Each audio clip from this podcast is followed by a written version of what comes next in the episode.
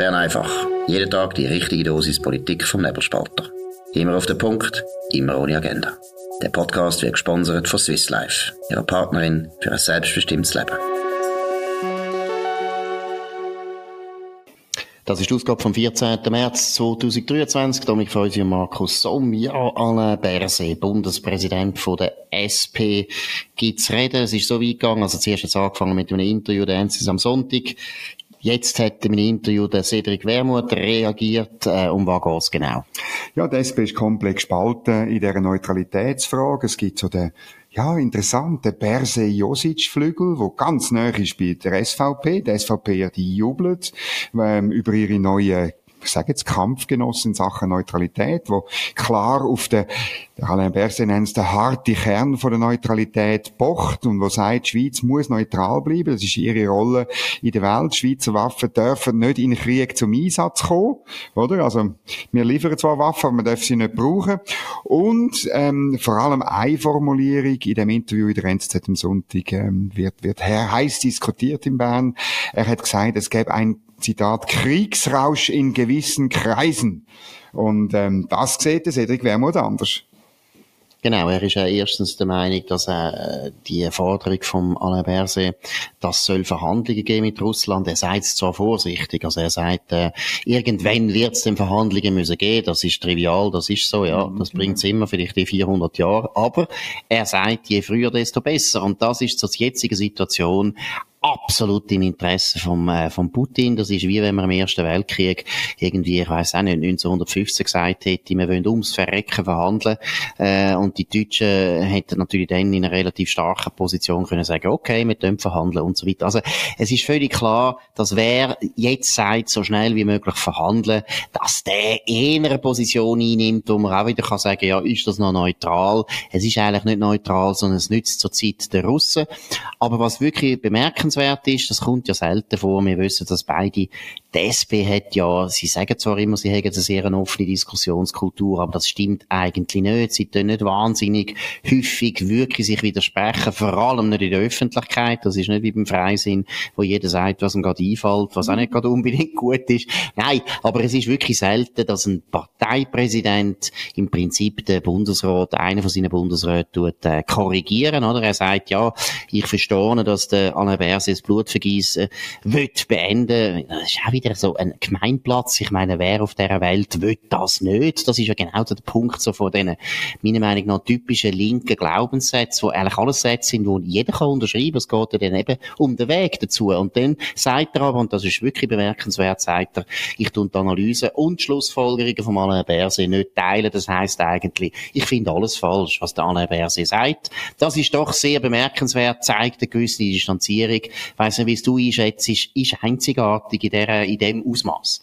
Ja, ist wirklich einzigartig. Das gibt's, du hast es erwähnt, äh, vielleicht in der FDP, vielleicht in der Mitte. Ähm, es gibt es ab und zu auch bei der SVP sogar. Mich erinnern an halben Bundesrat Samuel Schmid.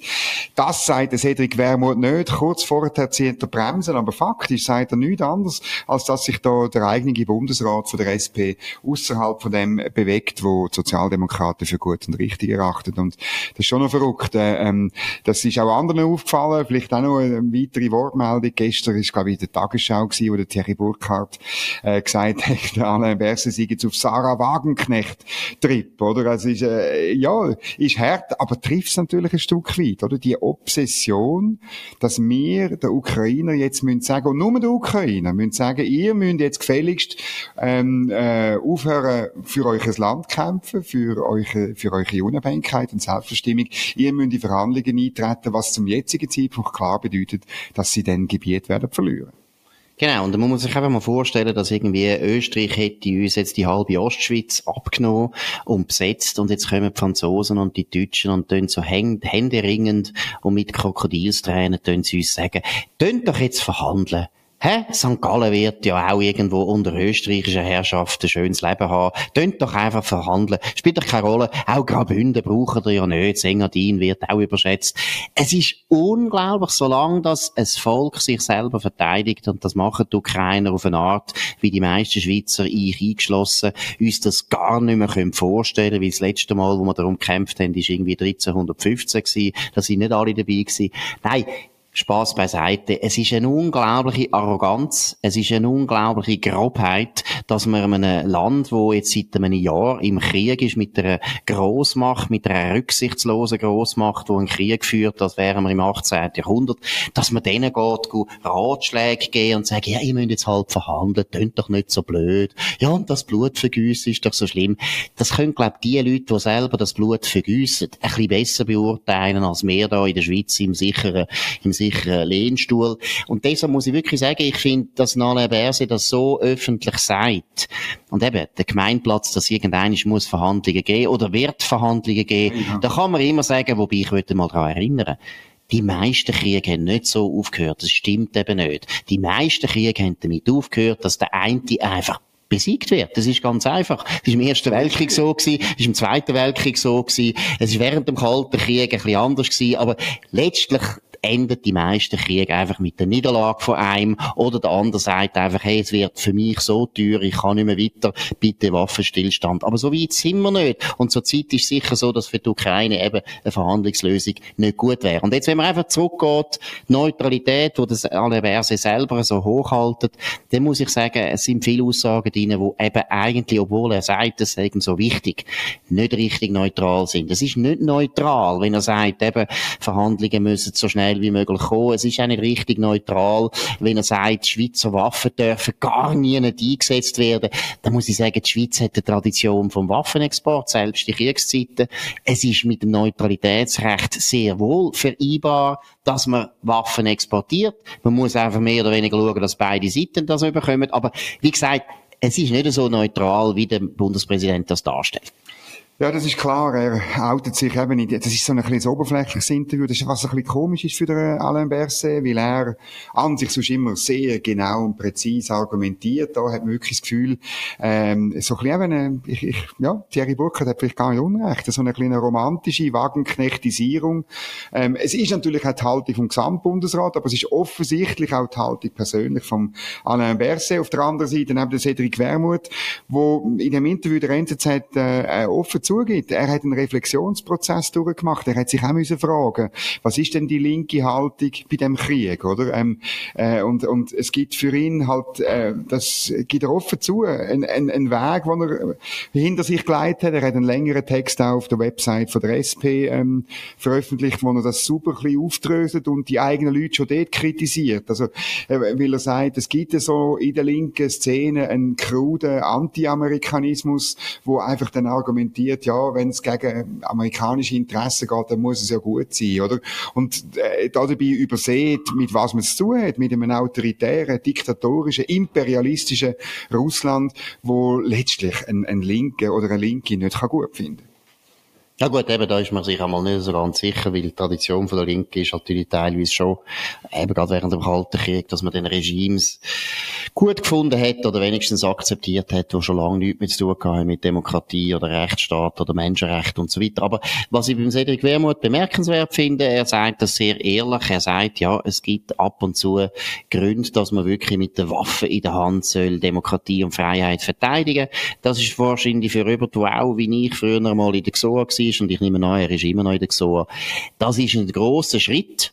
Und ich würde sagen, man muss eigentlich den Cedric Wermuth in dem ermuntern, er soll jetzt weitergehen. Also, ich meine, sie haben immer noch im Parteiprogramm, haben sie immer noch die birrenweiche Forderung, dass man die Armee soll abschaffen. Und das ist noch lustig bei dem NZZ-Interview, das gestern gemacht worden ist mit dem Cedric Wermuth, ist das die erste Frage. Ja, müssen sie jetzt das überdenken, was in ihrem Parteiprogramm steht? Nämlich, wollen sie immer noch die Armee abschaffen? Und dann sagt der Wermuth, das ist billige. Polemik, da muss ich wirklich sagen, das ist spektakulär. Ich meine, wenn also ein Parteipräsident offensichtlich findet, wenn man sein eigenes Parteiprogramm ihm entgegenhaltet, dass das polemisch soll sein, zeigt ja einfach, das Parteiprogramm kannst du nicht ernst nehmen. Offensichtlich meinen sie ja gar nicht, was da drin ist, weil, wenn man sich daran erinnert, ist das schon ein Angriff. Nein, es, der nächste Schritt muss sein, ähnlich wie 1936, die SP muss jetzt den Frieden machen mit der Landesverteidigung, muss den Frieden machen mit der schweizerischen Armee, muss auch den Frieden machen mit Waffen, muss einfach mal zugeben, es gibt Situationen, wo Waffen eben gut sind. Sie wollen ja jetzt schicken, sie wollen ja, dass unbedingt mehr Waffen geschickt werden in die Ukraine. Die gleiche Partei hat ja noch vor zwei Jahren, wo die Abstimmung war zu der XOA-Initiative, zu der Rüstungsindustrie, hätten sie noch die Ja-Parole aus rausgegeben und dort ist ganz klar das Ziel gewesen, eigentlich die Abschaffung von der Rüstungsindustrie in der Schweiz, aber eigentlich auch weltweit. Man hätte nicht mehr wollen, dass das finanziert wird. Die Partei muss den Weg jetzt gehen wo der Cedric Wermuth andeutet. Und das finde ich durchaus eben mutig auch. Ich finde, er ist da weit gegangen, hat jetzt wirklich mal zugegeben, ich habe mich eigentlich geirrt, ich habe auch müssen lernen. Jetzt müsste eigentlich die ganze Partei lernen. Der Anne Berse ist noch nicht so weit. Der zentrale Satz im Interview, den wir vielleicht noch im O-Ton äh, bringen, damit ihr äh, das auch gehört habt. Er sagt, ja, ich glaube, es ist richtig, Demokratie und Freiheit notfalls auch mit der Waffe selbst zu verteidigen. Zitat Andy. Und dann tut er aber einschränken, einfach noch, damit man das auch noch, muss man auch noch bringen. Er sagt, äh, es ist nicht sicher, ob er persönlich im Ernstfall den Mut hätte, äh, das zu machen. Äh, es gibt falsche Heldenbilder. Das, ja, das muss er natürlich sagen. Als Vater von zwei Kindern hat er jedes Verständnis für Ukrainerinnen und Ukrainer, wo ihre Familie und sich selber retten und nicht kämpfen wollen. Genau, das ist total daneben. Ich meine, das ist auch wirklich einfach äh, die Hymne auf den totalen Egoismus. Also das heißt, wenn die Schweiz würde angegriffen werden, dann würde er nicht in Zofingen bleiben mit seiner Familie, sondern er würde auf Kanada auswandern vielleicht und einfach uns, wo da allein wir alten weißen Männer, die alten weißen Männer, wir müssen dann nachher verteidigen, damit es Zofingen nachher noch gibt, damit er wieder zurück. Das ist, das kann er nicht ernst meinen. Das ist so eine bärenweiche, adoleszente, egoistische Haltung. Aber eben, dann merkt man auch, hat er der Linke nochmal einmal müssen entgegenkommen und sagen, ja, ja, ich verstehe das schon, dass man nicht will kämpfen will, weil wir Männer sind so, so alles absolute Waschlappen. Aber die Zeit ist jetzt einfach vorbei. Wir brauchen wieder erwachsene Männer, die Verantwortung übernehmen, so wie die ukrainischen Männer. Nein, da muss man mal wirklich einfach jetzt mal betonen, wieder einisch, wenn man die 70.000 Ukrainer anschaut, die nämlich vor allem Ukrainerinnen sind und Kinder, da sieht man einfach, was ist das für ein fantastisches Land, wo das anbringt, dass in der heutigen Zeit, nein, dass die heute, ja, dass, dass die jungen Männer in der Ukraine grossmehrheit mehrheitlich wirklich Opferdeckel für ihr Land gehen und sterben. Das ist ein Vorbild, sondergleichen, an dem müssen wir uns ein Vorbild nehmen und nicht an den Idioten, die dann nach Kanada auswandern und ihre Kinder mitnehmen, damit die anderen für sie kämpfen müssen. Aber gut, wie gesagt, grosser Schritt gemacht, Cedric Wermuth, das ist gut. Kanada? Ich, dann, äh, Kanada ist immer, ja, Amerika kann er nicht, aber Kanada, nein, aber auf Kanada. Mexiko irgendwie auf Chiapas ja, oder nein, so? nein, Mexiko. Oder Venezuela? Nein, nein, da wissen Kuba? Sie, Sie wissen ja ganz Kuba? genau, Sie wollen in ein westliches Land. Gut. Sie wollen in ein westliches Land, weil Sie wissen auch, dass man dort besser lebt. Gut. Jetzt haben wir ein anderes Thema, ein trauriges Thema, das ist Credit Suisse. Der Credit Suisse geht es eigentlich immer schlechter. Äh, Dominik, was sind dort die Einzelheiten? Ja, also, äh, wir haben ja schon bald 500. Sendung von Bern einfach und wir haben, glaube noch nie positiv über Credit Suisse geredet in diesen 500 Sendungen, weil man kann gar nicht, es kann gar nicht mehr tiefer gehen, meint man, und es ist noch tiefer runtergegangen. Die Aktie ist gestern, wenn ich es richtig im Kopf habe, um 9% geht. Sie ist bis äh, heute äh, Mittag nochmal um etwa 5% geht, auf ein bisschen mehr als 2 Franken. Das ist absurd wenig. Ähm, wenn man das zusammenzählt, kann ich mir sagen, der, der Credit Suisse ist jetzt 9 Milliarden wert. Das ist etwa so der Quartalsgewinn wo äh, offenbar andere große Banken machen. Also JP Morgan könnte eigentlich mit einem Quartalsgewinn Credit Suisse ka kaufen. Die Bank ist ein Übernahmekandidat. Das Problem ist ein bisschen, niemand will die Bank kaufen, weil sie wahrscheinlich eben noch viel schlimmer zu Weg ist, als man, als man sieht und in den Büchern so von außen sieht. Eine brutale Geschichte. Das Entscheidende ist, dass offenbar wirklich Credit Suisse, der Schweizer Teil, äh, profitabel ist und funktioniert, oder? Man hat einfach ein Problem mit dem, mit dem USA-Geschäft und das Problem hat man schon lange, habe ich mir sagen, seit Jahrzehnten. Man hat einfach wollen dort den grossen, weltweite Banker spielen, an der Wall Street, dicke äh, Zigarren rauchen, aber äh, Geld verdienen ist immer nur zweitrangig gewesen, das persönliche Boni ist wichtiger gewesen. Heute die Meldung, Geschäftsleitung kommt kein Boni über, hoi, hoi, hoi, hoi. Mit dem ist aber das Problem nicht gelöst. Ja gut, also ich glaube, du bist jetzt doch jetzt streng, weil Zigarren werden ja vor allem vom Alain Berset geraucht, wie wir wissen, dann nicht, mehr, nicht mehr von den CS-Banker. Banker. Tun sich nicht mehr getrauen, Zigarren zu rauchen, sie tun auch die Krawatte nicht mehr tragen, weil sie so hip wollen sein, das ist auch so peinlich, aber das betrifft nicht nur Credit Suisse, das betrifft viele Banker. Nein, aber jetzt noch eins, und da sind wir Journalisten ja daran beteiligt, man redet auch zu viel negativ über die Credit Suisse, weil letztlich, wenn man jetzt die Strategie mehr oder weniger anschaut, dann muss man sagen, das kommt gut, die Strategie ist nämlich richtig. Sie gehen genau auf das, was du gesagt hast. Der Schweizer Teil ist hochprofitabel. Der Schweiz, die Schweizer Bank ist eine gute Bank. Mit der kann man auch gut Geld verdienen weiterhin. Und sie gehen ja in die Richtung. Sie wollen ja eigentlich sich lösen vom Amerika-Geschäft, vom Investmentbanking und so weiter. Ja. Wollen eigentlich die First Boston mal, die wollen sie ja, nur das ist eindeutig. Sie tun sie die ab. Das ist auch angekündigt und das läuft auch. Aber dass der Markt das noch nicht so richtig honoriert, hat einerseits zu tun mit uns dummen Journalisten, die immer dummes Zeug sagen über die Credit Suisse. Nein, aber es hat natürlich jetzt auch zu tun mit den Ereignissen in Amerika. Die Leute sind alle nervös wegen der Silicon Valley Bank. Man hat das Gefühl, ja, vielleicht kommt wieder eine Bankenkrise und so weiter. Und in Amerika fangen ja alle Bankenkrisen an in letzter Zeit. Von dem her ist natürlich der März sehr, sehr nervös. Ich verstehe das auch. Wenn ich jetzt noch CS-Aktien hätte, würde ich auch ein bisschen überlegen und so weiter. Aber das ist meiner Meinung nach nicht richtig gerechtfertigt. Ich habe eigentlich einen guten Eindruck. Ich glaube, die Strategie stimmt. Ich habe auch das Gefühl, der CEO ist gut. Auch der Präsident sieht das richtig. Es sind zwei sehr nüchterne unglaublich trockene Gutzli, wo aber das wirklich meiner Meinung nach im Griff haben.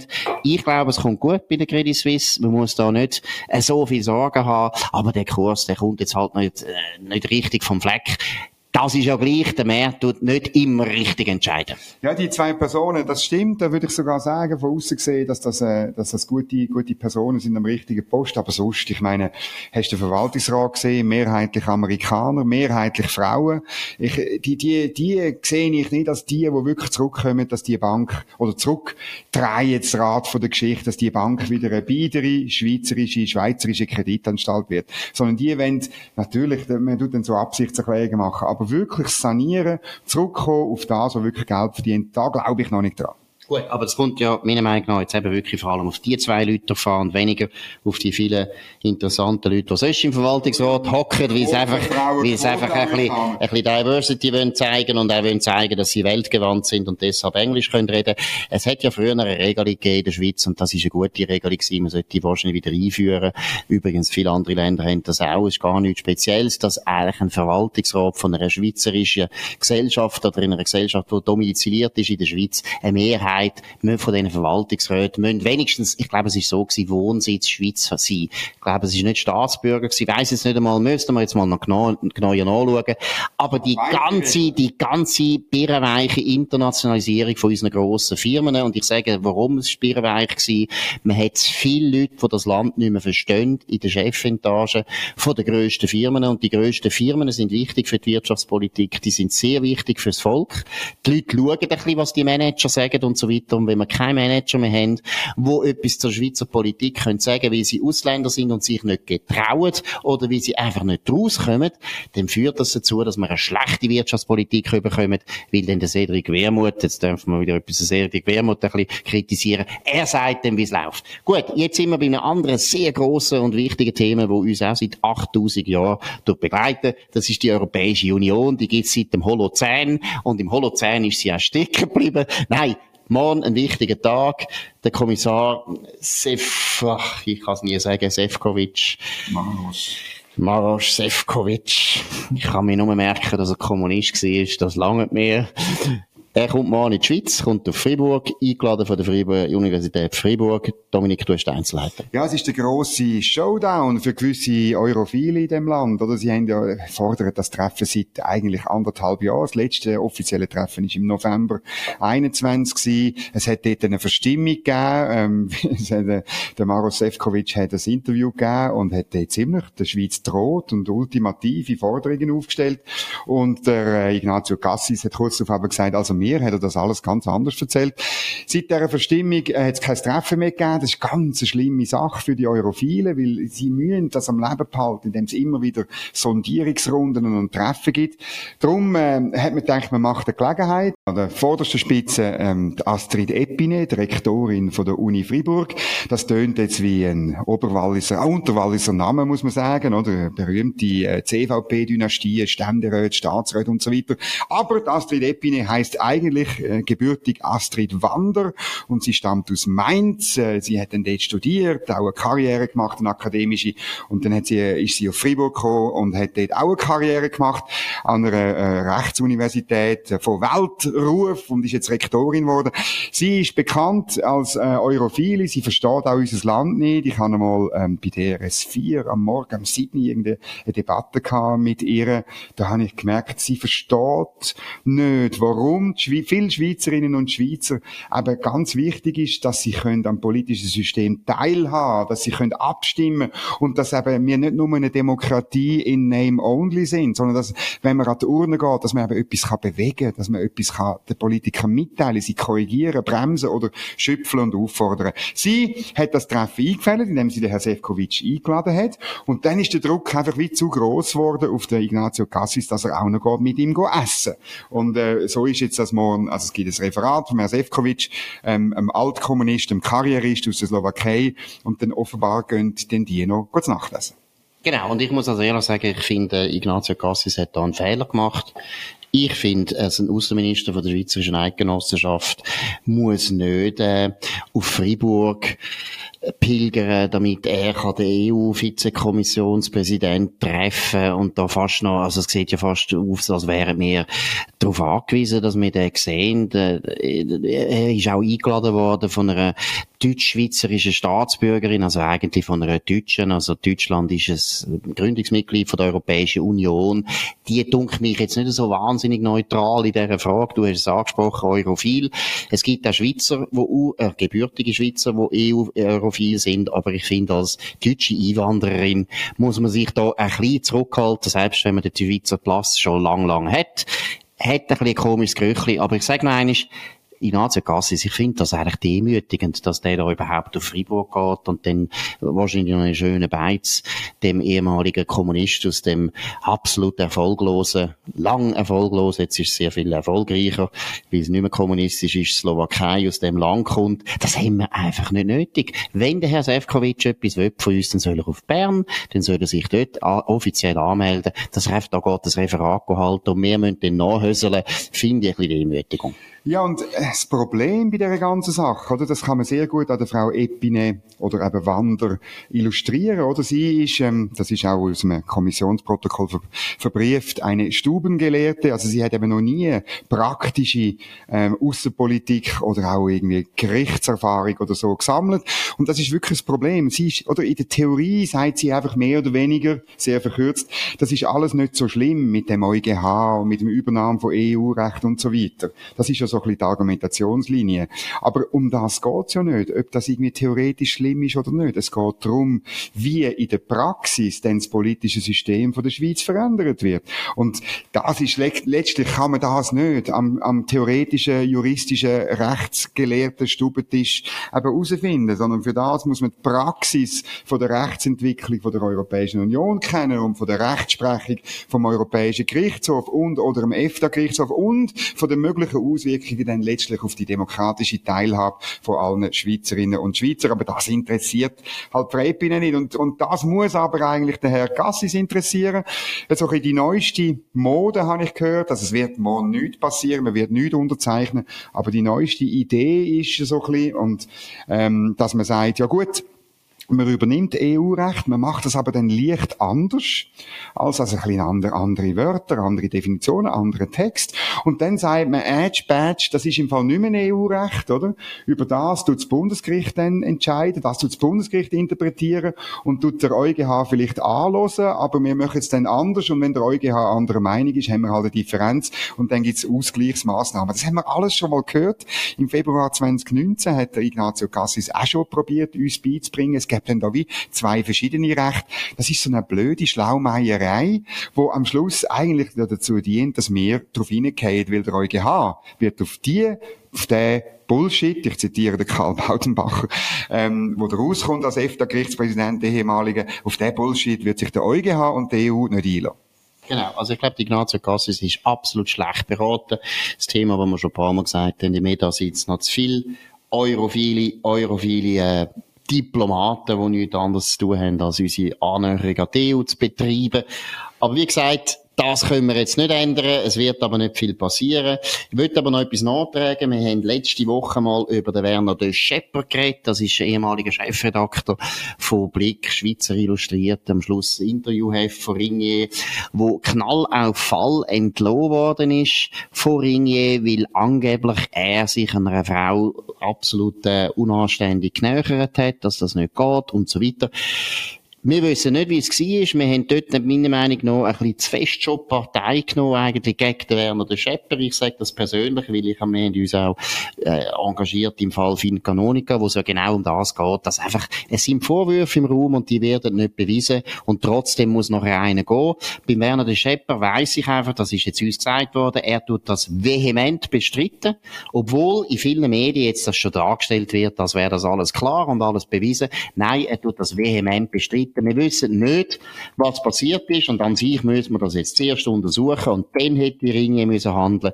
Sie haben da meiner Meinung nach sehr, sehr schnell gehandelt und auf eine Art, wo ja, auch die Fürsorgepflicht von einem Arbeitgeber gegenüber einem Arbeitnehmer einfach verletzt. Der Werner de Schepper ist nach wie vor absolut ein unbescholtener Mann. Man hat keine Ahnung, was er gemacht hat, was passiert ist. Bis jetzt ist nichts äh, bewiesen. Ich sage es noch er tut das vehement bestritten. Ich kann es nicht beurteilen. Aber wir werden schauen, ob da noch etwas mehr rauskommt. Gut. Jetzt ganz ein wichtiger Zeitpunkt für uns, für Bern einfach. Nächsten Freitag, am 17. März, werden wir zum 500. Mal euch mit unseren äh, unglaublichen, gescheiten, kompetenten Analysen, die allen Linken gefallen, den wir euch beglücken. Nein, Deshalb machen wir eine Spezialsendung, und zwar aus St. Gallen, weil wir auch beide gerade zufälligerweise aus anderen Gründen in St. Gallen sind, und das wird öffentlich sein. Ihr könnt in St. Gallen jetzt gut zulassen, alle Leute, die in der Ostschweiz, Österreich und Ostdeutschland leben. Ihr könnt alle auf St. Gallen kommen und uns live hören. Dominik, du weißt die genauen Einzelheiten. Ja, genau. Es gibt eine Aufnahme von Bern einfach Spezial, und zwar am nächsten Freitag, 17. März, am 4. Ihr müsst am 4 im Restaurant Splüge sein, also vor dem Restaurant Splüge, das ist in der St. Georgenstraße 4 in St. Gallen. Ähm, Platzzahl ist beschränkt, wir machen First Come, First Served, also ähm, wenn ihr sicher seid, dass ihr Platz habt, dann müsst ihr wahrscheinlich am Donnerstagabend campieren in St. Gallen, das ist schön, es gibt dort auch feine Bratwürste und so weiter. Nein, Spaß beiseite. Es sind einfach am 4 dort, ähm, ich tu nochmal wiederholen, Restaurant Splüge, ähm, in der St. Georgenstraße 4. Am Viertel ab 4 müssen wir es aufnehmen, weil wir wollen auch nächsten Freitag, dass es Punkt 5 online ist. Und nachher gibt's noch einen kleinen, mittleren, grösseren, längeren, lustigeren Apero, selbstverständlich mit dem Markus Somm und mir, dem Dominik Feusi. Leider kommt der Bischof von St. Gallen nicht. Das und Herr Sefcovic kommt auch nicht? Herr Sefcovic haben wir auch eingeladen, aber weil er Kommunist ist, kommt er nicht in das katholische, nein, eigentlich eben reformierte. Ja, St. Genau. Gallen, St. Gallen ist eine reformierte Stadt, das wollte ich auch noch betonen, das wissen die meisten Leute nicht mehr, weil niemand mehr eine Ahnung hat von Geschichte. Und wir haben noch einen Gast. Wer haben wir als Gast? Der Herr Grazia. Ah, sehr gut. Du noch schnell vorstellen, wer ist das? Er ist ein, der Ex-Mediensprecher vom Bistum äh, Chur und seither schreibt er Bücher und er schreibt Theaterstück. Ist einer von der interessantesten Intellektuellen von dem Land. Wir sind also drei Leute, die ins Mikrofon hineinschwätzen und drei Leute, die nachher gerne mit euch anstoßen. Genau, das war es Bern einfach an dem 14. März 2023. Dominik Feusi und Markus Somm auf nebelspalter.ch. Könnt uns abonnieren auf Pod andere Spotify Podcasts, äh, auf Apple Podcasts und so weiter, auch auf dem Podcast, den ihr uns jetzt gerade gefunden habt, natürlich. Tönt uns weiterempfehlen, redet von uns, tönt uns kritisieren, tönt uns zusammenschiessen oder ihr könnt uns auch hoch bewerten, würde uns auch freuen. Wir wünschen eine gute Zeit. Wir sind wieder da für euch morgen am 5 Uhr zur gleichen Zeit auf dem gleichen Kanal. Das war Bern einfach, immer auf den Punkt, immer ohne Agenda. Gesponsert von Swiss Life, ihrer Partnerin für ein selbstbestimmtes Leben.